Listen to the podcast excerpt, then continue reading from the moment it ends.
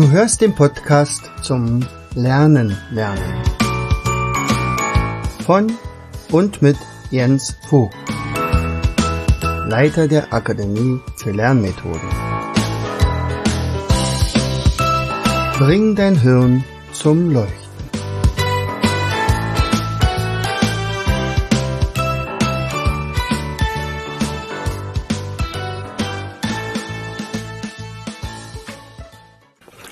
Hallo und herzlich willkommen zu einer weiteren Episode unseres Podcastes Bring dein Hirn zum Leuchten.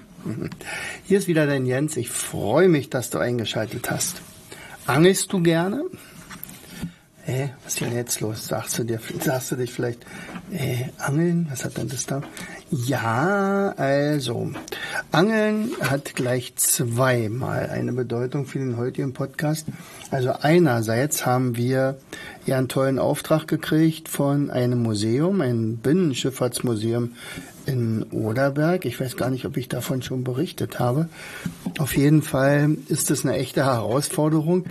Äh, die hatten nämlich gesagt, wir haben jetzt mal Fördergelder bekommen und wir möchten eine große Kiste, eine Eventkiste für Grundschüler haben. Es muss natürlich irgendwas mit dem Museum zu tun haben, also mit Gewässern und vielleicht Tieren, die in der Nähe der Gewässer wohnen oder leben oder sowas alles. So, und äh, da sind wir jetzt gerade drei Wochen schon dabei, also alles Mögliche zu erstellen. Also das sind wirklich im Moment Unikate. Allerdings gefällt mir das mittlerweile so, dass ich mir das alles also gleich doppelt baue, so dass äh, wir das dann wenigstens hier als äh, Eventkiste auch nochmal haben. Vielleicht um anderen das zu zeigen oder vielleicht um es selber einzusetzen. Auf jeden Fall eine tolle Sache. Und zwar, ich sag mal schon mal, was wir haben. Also, ich habe mit meiner Dekopiersäge, die ich jetzt mir neu gekauft habe, etliche Sachen schon gebaut. Eines davon ist, sind Puzzle. Also ich habe mir vorher äh, Tiere aufgezeichnet und die dann entsprechend ausgesägt und die dann also Stück für Stück zerstückelt. so, und die werden, diese einzelnen Stückchen, die werden dann in eine große Kiste gepackt und dann muss man daraus mehrere Tiere finden. Also ein Hecht oder ein Haubentaucher oder ein Frosch und ein Krebs und sowas alles. Das ist also die eine Sache. Die zweite Sache, die wir gemacht haben, ist ein, ich habe ja so ein Unendlichkeitspuzzle nachgebaut von mit diesen Einstellenkacheln, die also alle gleich aussehen, aber eben kein normales Muster ergeben. Und da haben wir den Verlauf der Oder um draufgelegt und dann ist das also ein Puzzle, wo man also dann, wenn man es denn richtig macht, Stück für Stück und das ist offensichtlich echt eine Herausforderung. Also äh, etliche brauchen dafür eine Viertelstunde oder eine 20 Minuten etwa. Dann sieht man auf jeden Fall schon mal, wie ist der Verlauf der Oder, welche Städte liegen an der Oder, was hat die für Nebenflüsse und, du kannst, und wo äh, mündet sie dann, nämlich oben im Oderhaff bei Stettin. Dann haben wir ähm, ein Angelspiel entwickelt. Also das ein Angelspiel, also für Kinder, das kennt man ja, nicht irgendwie ein Magnet und dann werden die dann rausgeholt oder die haben eine kleine Öse und dann muss man mit geschickten Fingern dann da diese Fischlein da rausholen. Ähm, da haben wir ganz viele ähm, Fische gesägt und aber auch Müll Also zum Beispiel ein Hufeisen oder ein Fahrrad und so weiter. Und das habe ich dann mit äh, mit entsprechenden Schrauben versehen, so dass dann also mit einem Magnet das alles rausgeholt werden kann mit einer Angel. Das habe ich schon mal getestet äh, mit einer Grundschule, hat super funktioniert. Aber es soll ja nicht nur diese Fische rausgeholt werden, sondern damit soll ja was gemacht werden. Also wir sind ja nun mal die Akademie für Lernmethoden. Und da soll ja ein bisschen was auch pädagogisch rüberkommen. Und unter anderem haben wir eine Route da hinten raufgelegt, äh, wo man Punkte kriegt. Also zum Beispiel muss man addieren oder subtrahieren. Also je nachdem, wie viele Punkte man hinten auf dem Fisch oder auf dem Stiefel oder auf dem auf der Plasteflasche findet oder so, nicht? Das sind ja alles äh, Dinge, die wir dann angemalt haben. Und auf der Rückseite sind halt die Punkte. Das ist die eine Sache, das ist das einfachste. Das zweite ist, äh, man kriegt Buchstaben und muss hinten auf dem Fisch, muss man gucken, was hat man denn für einen Buchstaben geangelt. Und man soll dann bestimmte Wörter, die irgendwie aus der Schifffahrt kommen, also zum Beispiel Steuerbord, Backbord, Kapitän, äh, Bug, Heck und sowas, äh, dann entsprechend legen können. Auch das ist nicht so leicht. Dann sind wir noch dabei, eventuell ein, eine Geheimschrift zu machen. Und das sind wir dieses Flaggenalphabet. Das haben wir allerdings noch nicht gemacht. Äh, und auf der dritten Route mit dem, äh, mit der, äh, mit dem Angelspiel, da haben wir äh, Potenzzahlen, also von 1, 2, 4, 8, 16, 32, 64 132, nee, 108, äh, warte mal, 64, 128, 128 und 256 und 512. So, das steht also irgendwo auf diesen Fischen hinten drauf. Und jetzt muss man mit maximal fünf Fischen es schaffen, die Länge der Oder zu addieren. Ja, da muss man ganz schön knobeln und rechnen und gucken, ob man wirklich alle Fische hat. Also die Oder ist nämlich 866 Meter lang. Genau. So, was haben wir noch gemacht? Natürlich sind Mindmaps damit bei. Also äh, einerseits zwei, drei Mindmaps zum Thema, also die Oder und ein Mindmap zum, ich glaube, Flusskrebs. Und gleichzeitig haben wir aber auch für die Becherlupen vier Rundis genommen. Also es wird schon eine sehr, sehr volle Kiste. Ähm, also mit Rundis, mit Arbeitsblättern natürlich. Was fällt mir ein zum Thema? Was, was erfahre ich von dem Rundi? Rundi ist ja so ein ganz, ganz kleines Mindmap, in das eine Becherlupe reinpasst. Äh, Und die Idee dahinter ist ja, dass man ähm, ja äh, praktisch durchs Schlüsselloch guckt und nur dann etwas erfährt. Also von außen kann man das ja fast gar nicht lesen. Äh, deswegen muss man immer ganz genau reingucken und das ist wiederum so spannend für die Kinder, dass die das lieben, absolut. Ja. Naja, und so haben wir dann also eine große Kiste. Eine Sache ist dann noch, da haben wir eine ganz große Plane, die ist mit so einem äh, Kästchen versehen. Äh, das sind dann also Stellen, die durch einen Sumpf führen können. Also eigentlich heißt das Spiel der Weg ist das Ziel. Wir sagen dazu also äh, versinke nicht im Sumpf oder so. Also im Bruch haben wir ja also im Oderbruch gibt es ja auch ein paar Sümpfe und früher war das ja alles irgendwie Sumpf, weil das Oderbruch ist ja bekanntlich trockengelegt worden, damals zu Zeiten von Friedrich den Großen. Der hatte sich da ein paar Holländer geholt und ein paar ähm, ja, Leute, die von eventuell verfolgt wurden, als Hugenotten zum Beispiel und und denn wenn die auch noch jetzt äh, Melioration konnten und Flüsse begradigen beziehungsweise Flüsse ähm, äh, also trocken, also die, die Überschwemmungsgebiete trockenlegen, ähm, dann durften sie ja dort ihre Siedlungen anlegen und eine ganze Weile äh, steuerfrei äh, produzieren. Und, und damit hat er sozusagen eine eine Kolonie geschaffen ohne Krieg. Also dieses Gebiet war vorher fast unbewohnt, weil es einfach ständig überschwemmt war oder wo also Mückenplagen waren oder Malaria herrschte und sowas alles und äh, das ist alles verbessert worden. Gleichzeitig hatte er dann auch Ackerfläche, um sein Berlin oder Potsdam zu versorgen. Genau. Ja, und all das lernt man ja bei solchen Sachen auch nochmal. So, und also das wird eine richtig tolle Kiste und ich bin mir ganz sicher, wenn wir dann äh, nach Oderberg fahren mit der Kiste, dann wird die Museumsdirektorin äh, da absolut begeistert sein und äh, und äh, natürlich werden wir darauf drängen, dass wir dann die ersten sind, die mit den Grundschülern auch spielen dürfen und dann sieht sie auch gleich, was man alles einsetzen kann. Also das ist das Angelspiel. Darauf freuen wir uns schon sehr, wenn wir damit komplett fertig sind. Das ist aber jetzt in den letzten Zügen.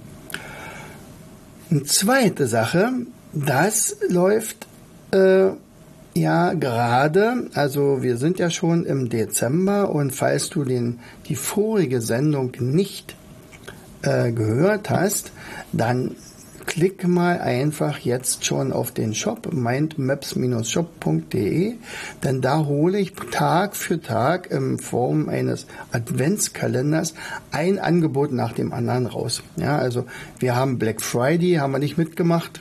Er sagt, da sind sie bei Amazon und Co. Er sagt, das macht mal schön selber, aber wir äh, machen, verlängern die ganze Geschichte um 24 Tage. Das heißt also, an jedem Tag kommt irgendetwas, ähm, was ein bisschen günstiger angeboten wird, manchmal auch ganz schön günstiger. Also verpasst da nichts.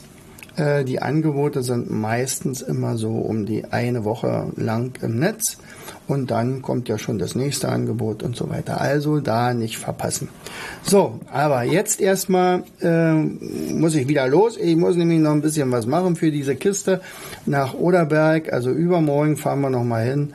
Äh, dann macht äh, meine Frau hier die Dagi eine, eine Rallye durch das ganze Museum, also mit Fragen und, und Finden und äh, Diora, Diorama, Diorama, ich glaube Diorama, also wo Bilder äh, dort ausgestellt sind und da wird ein bisschen retuschiert und ein paar Sachen weggenommen und die Kinder müssen dann suchen, wo ist das, das Thema, was, welche Fehler sind sozusagen, was fehlt ja, auf dem Bild, was aber im Diorama zu sehen ist. Übrigens, eine Reise wert ist das Binnenschifffahrtsmuseum in Oderberg auf jeden Fall. Ja, Oderberg ist ja wirklich am Rande des Oderbruchs, ganz im Norden, da wo praktisch die Uckermark beginnt ähm, und wo der Barnim ähm, mehr oder weniger endet. Also das Oder, also Oderberg liegt sozusagen im Tal, ob das ja Berg heißt. Also Oderberg es gibt ja noch ein zweites Oderberg, übrigens in den Oderbergen, und zwar in Tschechien, da wo die Oder nämlich entspringt. Also dort haben wir die Quelle. Ja, Oder, die fließt ja dann nach Polen. Dann haben wir sie ja für einige hundert Kilometer im, als Grenzfluss. Größter Nebenfluss ist dann die Neiße und die Warte. Und irgendwo hinter Schwedt im Norden geht sie dann wieder nach Polen rüber und dann in Stettin und dann kommt es das Stettiner Haff und dann geht's in die Ostsee bei Svinugia, also bei Swinemünde. Genau. Also, aber Oderberg selbst ist deswegen schon mal wunderschön. Also, weiß ich jetzt vielleicht nicht, gerade weil es so ein blödes Wetter ist, vielleicht, äh, oder so. Naja. Aber auf jeden Fall ist das hier der, die Uckermark, die grenzt hier also ganz scharf an das Urstromtal, also das Berliner Urstromtal, wo also praktisch die ähm, Brandenburg, ja, noch Urstromtal, genau. Ähm, Eberswalder Urstromtal, Entschuldigung bitte. Oh Gott, oh Gott, ich als Erdkundelehrer, na super. Also im Berliner Urstromtal, da sind wir ja, also praktisch die Fürstenwalder und die Oderberger oder Eberswalder sind im Eberswalder Urstromtal, genau. Und da ähm, ist das natürlich also sehr viel also attraktiver, weil dort so hohe Berge sind. Also hohe, ja, wenn jetzt mir ein Österreicher zuhört, dann lacht er sich halb tot, aber aber immerhin in der fast flachen, also so, äh, also wie in einer Ebene, so flach, ist also das Oderbruch selbst und dann erhebt sich plötzlich ähm, fast 100 Meter darüber dann einige Berge von der Endmoräne, die dann praktisch aus dem Norden aufgeschüttet worden sind, damals in der Eiszeit. Und dann grenzte ja praktisch der große Toteisblock vom Oderbruch direkt da an dieses an diese Uckermark, an diese Endmoräne und ähm, da, als das dann viel wärmer wurde, vielleicht sogar so warm wie jetzt bei uns, also nicht ganz so, dann taute ja natürlich das Eis, aber das Eis im Oderbruch selbst, das war mit ja, Staub und Sand und, und, und ja, Ton überweht. Das heißt also, es war wie so in einer Art ähm, ja, Isolier- Folie eingewickelt und demzufolge dauerte das noch eine ganze Weile, äh, bis das dann schmolz. Und deswegen haben wir da auch so eine wahnsinns ebene Fläche, weil das alles mal früher wirklich Eis war und die ewig lange da gelegen hat. Normalerweise wäre das ein See geworden. Wahrscheinlich war das auch zwischenzeitlich auch mal ein See. Aber äh, über das Urstromtal, also das Eberswalder Urstromtal, floss dann praktisch äh, die Oder erstmal nach, nach Westen und später, als das Eis ganz und gar abgeschmolzen war, ist dann das dann nach Norden in die Ostsee abgeflossen. Also irgendwo musste das ja hin, das Wasser. Ja, und das ging also immer Richtung Norden, solange wie allerdings dort oben im Norden alles noch zugefroren war, konnte ja nichts abfließen, also war dann hier also auch so Art See, genau. So, was ist in dem Oderberger Museum noch zu sehen? Natürlich ein ganz tolles Modell vom Schiffshebewerk. Zwar von, ich glaube von beiden mittlerweile. Äh, dann hat man ja dort einen Schaufelraddampfer, also die Rieser. Man hat den also aus Dresden geholt, der war ausgemustert.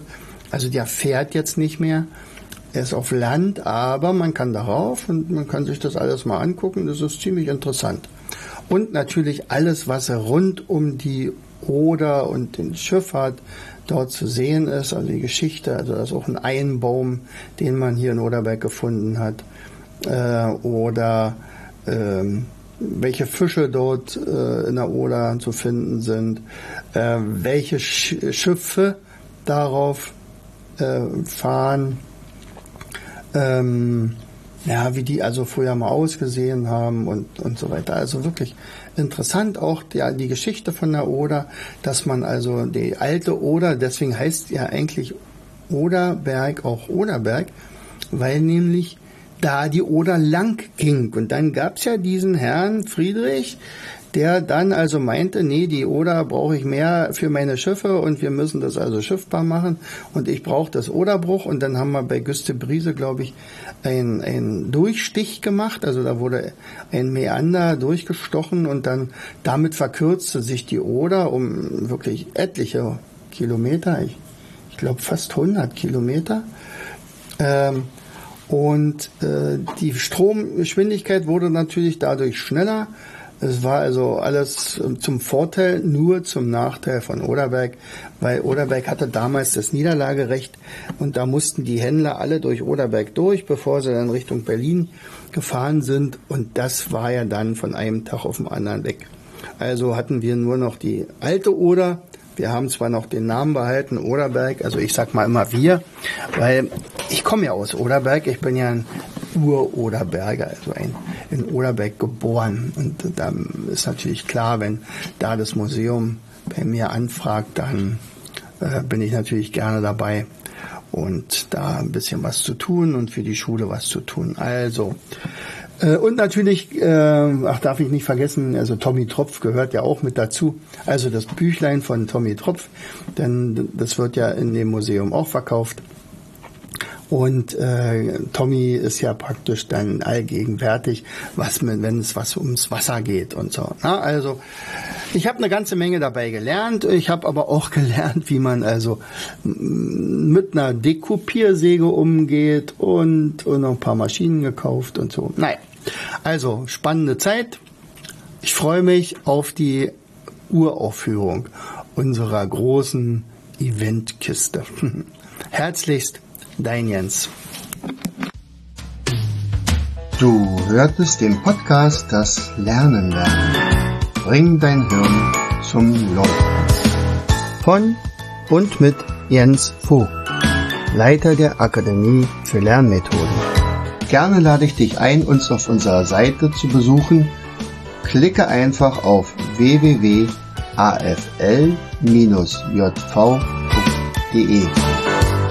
Hier findest du weitere wertvolle Hinweise, die dein Lernen leichter machen. In unserem Shop www.mindmaps-shop.de wirst du viele praxiserprobte Produkte rund ums Lernen finden. Bis zum nächsten Mal. Dein Jens.